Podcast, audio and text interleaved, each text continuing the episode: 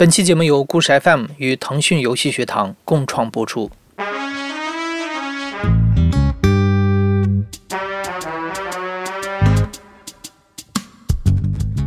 在前两天的节目里，我们播出了一个关于阿尔茨海默病的故事。这个病表现出来的症状，我们多少都有所了解了。但是对于患者来说，他们眼中的世界究竟是什么样的？他们的大脑对于外界有着怎样的映射？以现有的科技水平，我们可能还没有办法得到准确的答案。但是最近，我们的制作人接触到了一款名叫《六栋三零一房》的公益项游戏，也许它能够提供给我们一种视角。在这个游戏当中，玩家以阿尔茨海默病患者为第一视角，可以沉浸式的感受患者是怎么在自己原本熟悉的房间中探索和生活的。六栋三零一房不像是我们所理解的那种传统的娱乐性游戏，它更像是一部交互式的电影或者绘本，以精巧的设计向玩家讲述了一个关于重拾回忆的故事。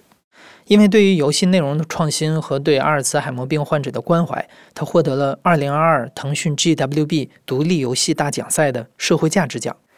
我们可以先跟着制作人刘豆和游戏策划阿七一起来简单的体验一下这款游戏。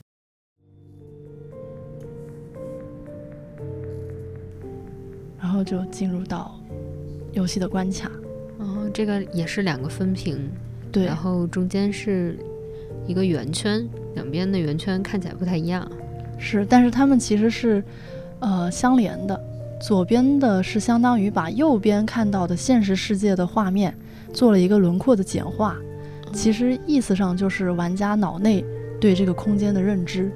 它是一个非常简单的线面的状态。然后我是怎么着要控制一下？对，左边其实这个小球是通过 WASD 这个常规的移动键来控制它在这个。线框里面其实就是迷宫来移动啊，这个它是一个相对比较简单的迷宫，然后也可以长按，然后再长按向下，找到一个出口，出口出去是吧？对，嗯，然后就到了相当于下床了啊，进入了下一个。六栋三零一房是一款模拟阿尔茨海默病患者视角的叙事解谜游戏。玩家通过走迷宫的形式，以第一视角对房间进行反复的探索和重拾，通过与不同物件的交互来拼凑起主人公的人生故事。这次我们采访的这个游戏的策划阿七，听他来聊一聊这样一款游戏是怎么制作出来的。我是六栋三零一房这款游戏的制作人阿西，这款游戏是我们一年前在学校。即将面临毕业的时候，当时是以毕设的这么一个形式立项的。我们这个团队有四五个同学组成的，分别是负责了策划，也就是我，另外还有美术、程序、音效以及音乐。游戏里面的主角他是一个比较普通的老人，他患有阿尔兹海默症这种特殊的病症，所以我们的游戏场景可能非常的普通，是一个很。平凡的房间，小小的，但是这里面布满了他一生每一个阶段不同的不同的回忆。呃，你要做的可能只是像一个同样患有类似病症的患者一样，在这个房间里面去摸索。具体来讲，就是设置了这五天是他在这个房间里面最后的五天。那这最后五天，他每拾起的一件物品，其实都是每一件他要去收捡掉或者割舍掉的记忆。其实当时我们会决定做老年人这个视角，也跟我家里，包括我们其他成员家里，在自己的生活里，对于老人都是相对来说比较亲近，或者说有很大一部分的记忆占比在。然后我外公外婆家当时的那个房子，其实也是，也正是我们现在游戏使用的这个标题。其实六栋三零一房，呃，算是埋了一个小小的自己的梗。然后我家里是我的外婆，她是患有脑萎缩以及呃精神上的一些会影响到精神状态的一些嗯疾病，加在一起，它其实体现出来的就跟阿尔兹海默症这个症状非常接近。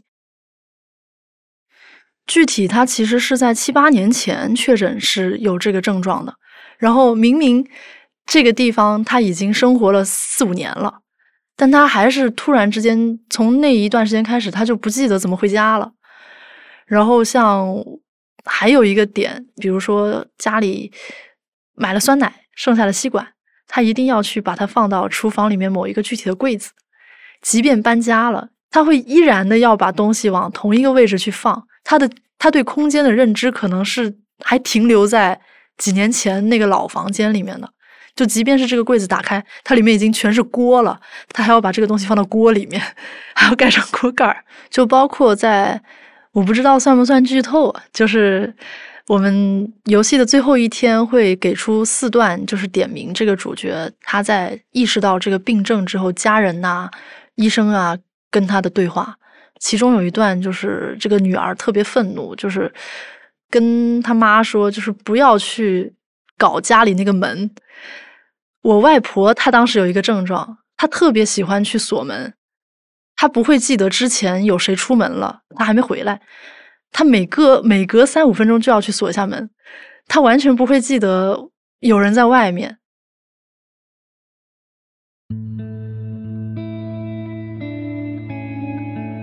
阿尔茨海默病的主要临床病症有记忆力减退、语言障碍、视空间技能损害等等。为了让玩家在游戏当中体验到患者的日常生活，制作团队在游戏当中做出了很多巧妙的设计和剧情。狭窄的视野、错综的迷宫路线、每日变换的房间，玩家可能在操作的过程当中频频受挫，迷失方向，需要重新寻找线索和出路。这些都模拟了患者认知障碍的内在世界。一开始我们团队想做的，首先定下来的方向是想做二维的叙事的，然后想做一种体验的模拟，我们想做一种很强的沉浸感。另外一个是因为我们当时想到了一个迷宫的想法，它其实是用二维去做一个玩家在二维空间里面沉浸感的一个挺挺经典的一个模型。迷宫的这个玩法的特征会很适合做这个沉浸感。然后迷宫跟大人的大脑的结构其实有形态上的相似。另外，我们在后续的讨论中，就是发现阿尔兹海默症的患者，他们在现实生活中去移动自己的视线，或者说去认识一些新的空间的时候，他们表现出来的这个眼睛，或者说这个行为的状态，跟在迷宫里面行走的小球其实是非常相似的。他会碰到很多障碍，然后他会很难一下子去通过自己对空间的理解，瞬间的达到某一个地方。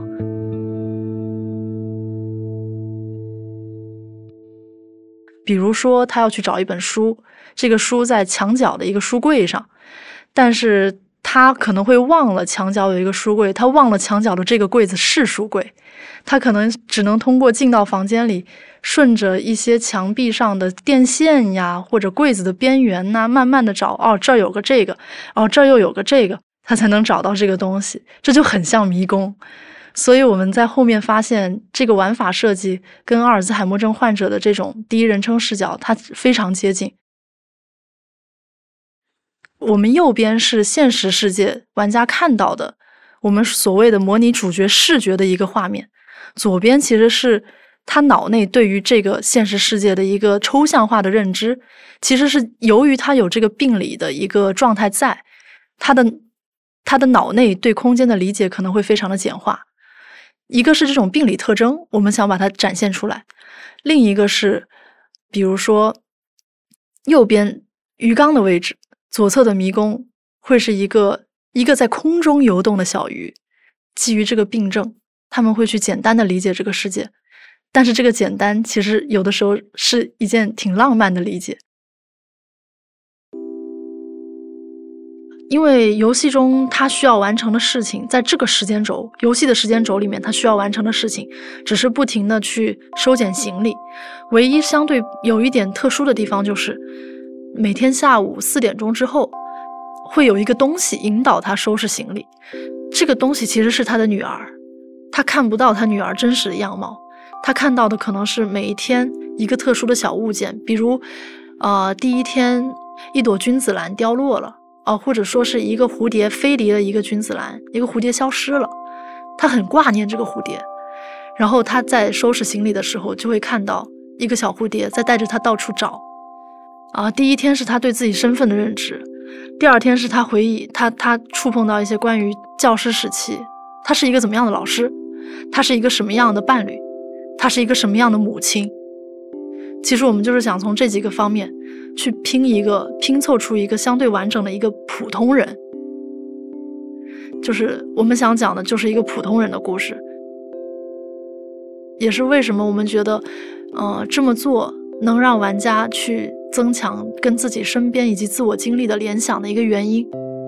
我们前两天也有聊到一个点，就是现在可能很多朋友。很难去倾听老人去讲述他们那个时代的故事，就是这样的隔阂很多。那我们也没有说就是一定要教化你去打破这样的隔阂，只是说我们这个游戏给了这么一个角度，如果你愿意去往那个方向去联想、去体验的话，不停的去给它增加色彩，是我们非常愿意看到的一件事情。我们本身对这个游戏的意义的定义，可能就是讲好这么一个角色他经历的一生的故事。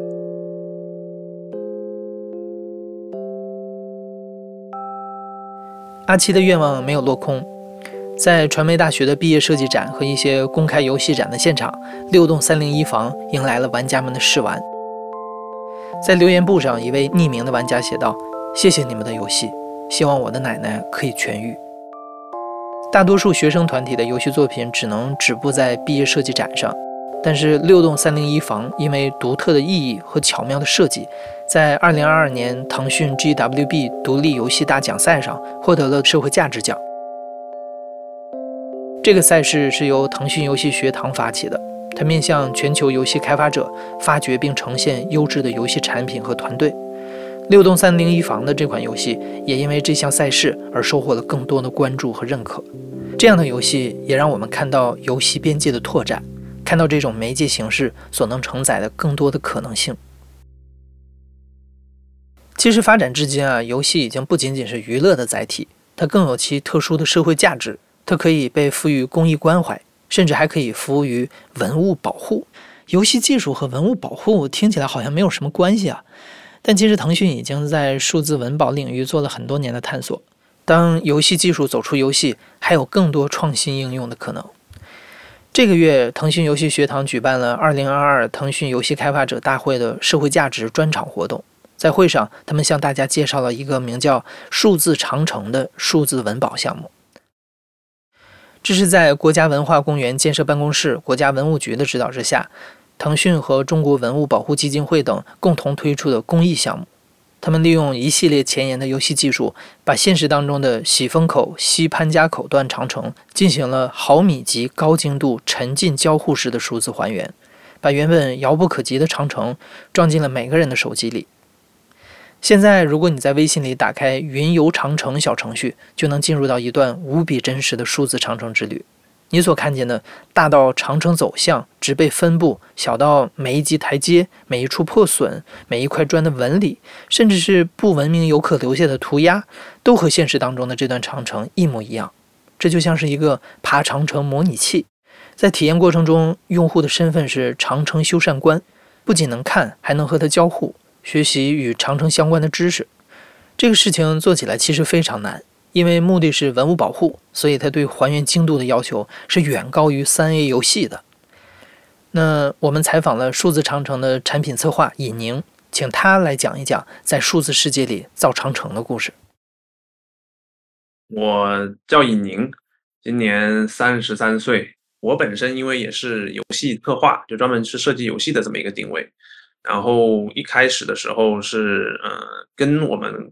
就是腾讯基金会的同事去聊天，他们谈到说，呃，腾就腾讯公益在长城这一块儿，其实一直有一个比较长时间的投入。就比如说去线下修这个修缮一些段落，然后包括会去呃给这些研究长城的学者提供一些关于数据记录方面的一些工具。所以呢，就我。一开始是希望说能够在公司内部去聊一聊，看就是其他业务，就是包括游戏业务，会不会就是跟这些呃文保项目产生一些更多的灵感或者更多的碰撞，能不能做一些更多的事情？游戏技术其实它应该能够用在更多的场合、更多的领域，所以我们也可以算是一拍即合吧。就我们也想尝试看看，说这些技术能不能在呃文化保护，在一些这种。呃，数字孪生或者是在这种数据保存的方面有更多的应用的机会。对我们其实数据化就是扫描跟保存了两段，一段是呃就是河北的那个喜峰口段长城，对，还一段是北京的箭扣长城，这两段一共加起来可能有两到三公里吧，然后加上周围的一些地形植被啊，然后包括周边的一些呃水体啊，这些加起来可能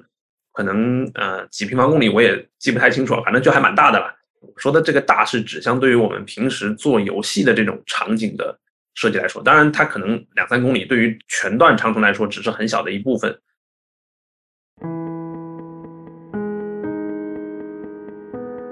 那当我们真正的去做这件事情的时候呢，我们发现它的难度主要集中在几个部分啊，就是首先第一个部分，呃，简单的说就是数据收集这个阶段的一些难度。上长城的过程要远超我的想象，非常困难啊！尤其是那个那个那个剑扣那一段，就是要爬山，然后要拄着一些拐杖，然后要翻山越岭，然后路上甚至都没有路，当时还下着雪。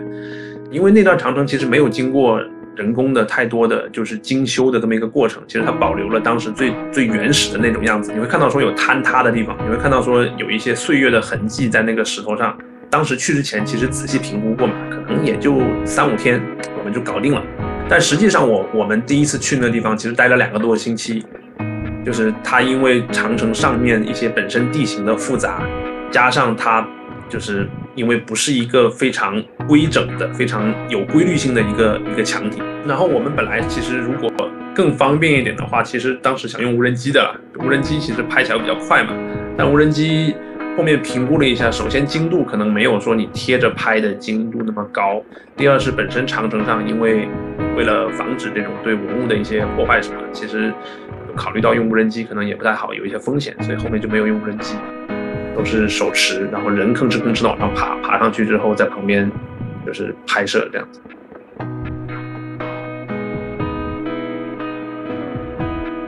我们那两届长城可能拍了就将近六万张照片吧。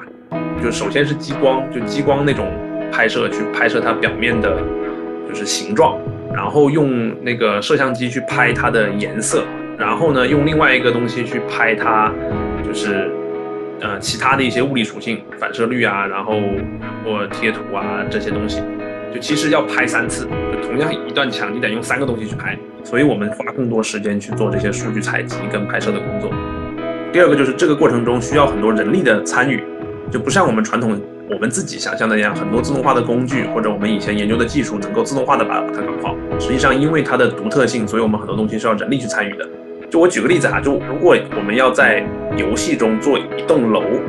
一栋楼上假设有很多窗户，那我其实可能只需要做两三扇窗户，然后不停的去复用、复制粘贴。你可能看到游戏中的某一栋楼的窗户都是长得差不多的。但是长城作为一个文化遗产，我们其实一开始的定义就是要把它百分之百的。保存跟复原，所以对于我们来说，虽然它只有两公里，但是呢，它上面的每一块砖，每一个破损的一些缺口，砖上面的每一个纹路，包括可能会有一些游客在上面刻的一些、一些、一些一一些涂鸦吧，一些刻字，我们其实都是把它百分百的做到了这个游戏场景里面去的。所以这个事情对我们来说，就是工作量会呈这种几何级数的就往上涨。难点这么多，那最终这一切是如何实现的呢？以宁向我们介绍了这背后应用的游戏技术。在数字长城项目中，过去广泛应用于游戏当中的三项技术作为底层的载体，服务于文物保护领域，完成了这一次属于长城的数字孪生。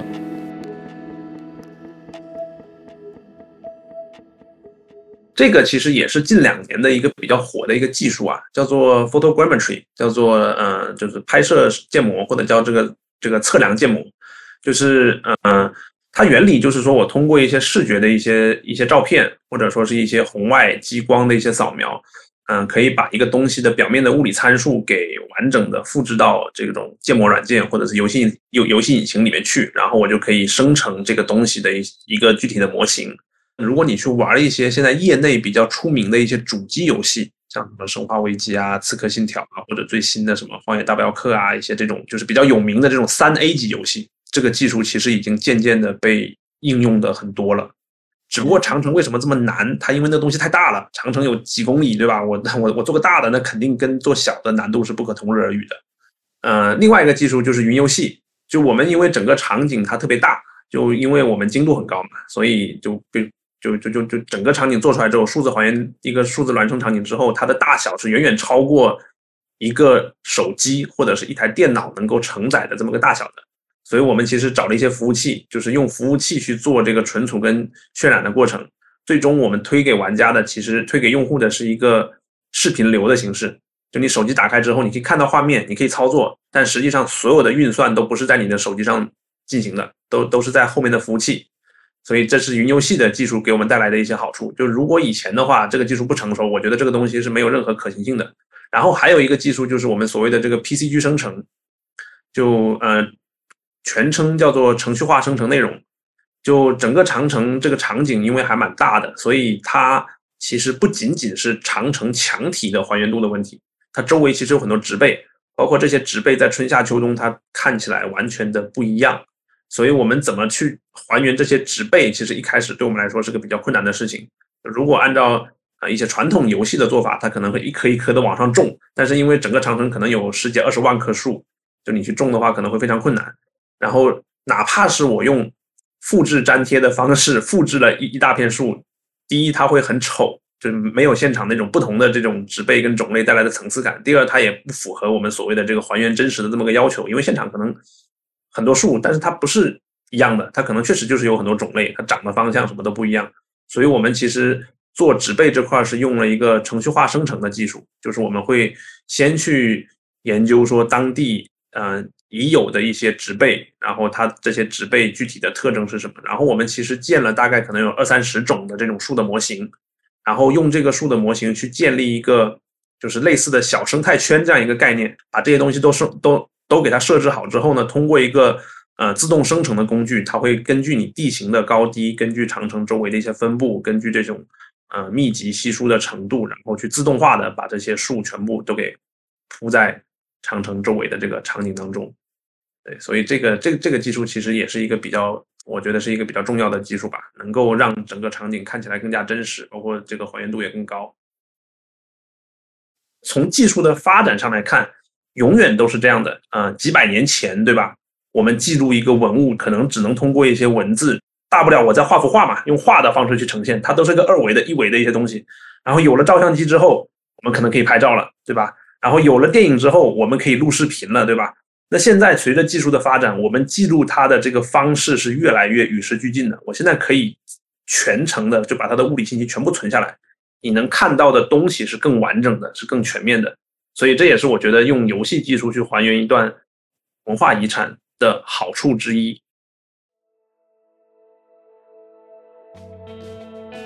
它本身存在的意义可能不仅仅是备份这么简单，因为技术本身的发展其实可以做到说，我可以让这个数字版本的长城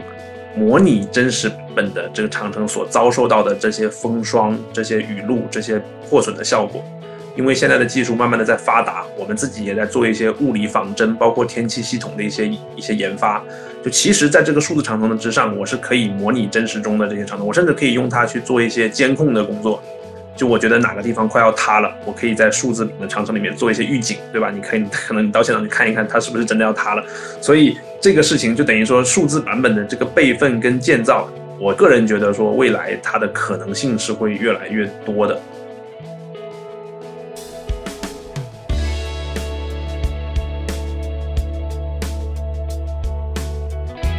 游戏技术赋予了文化遗产保护更多的可能性，完成了现实中的文物在虚拟世界中的备份。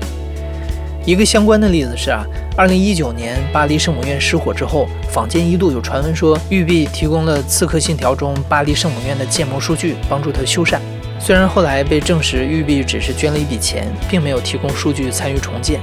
但是这件事的确让人们意识到文物数字化保护的重要性。除了长城之外，像是兵马俑、敦煌莫高窟壁画这样性状不稳定的文物，也能通过数字孪生技术保有它们最原本的色彩和形态。如果想得更远一点啊，我们也可以做一种浪漫的想象。你想啊，在千万年之后，如果人类文明真的遭遇了科幻小说当中所描写的末日时刻，当我们的祖孙被迫驾着飞船离开地球，流浪于宇宙的时候，在他们的数字博物馆里。虚拟的长城依然永世长存，讲述着我们这个民族古老的故事。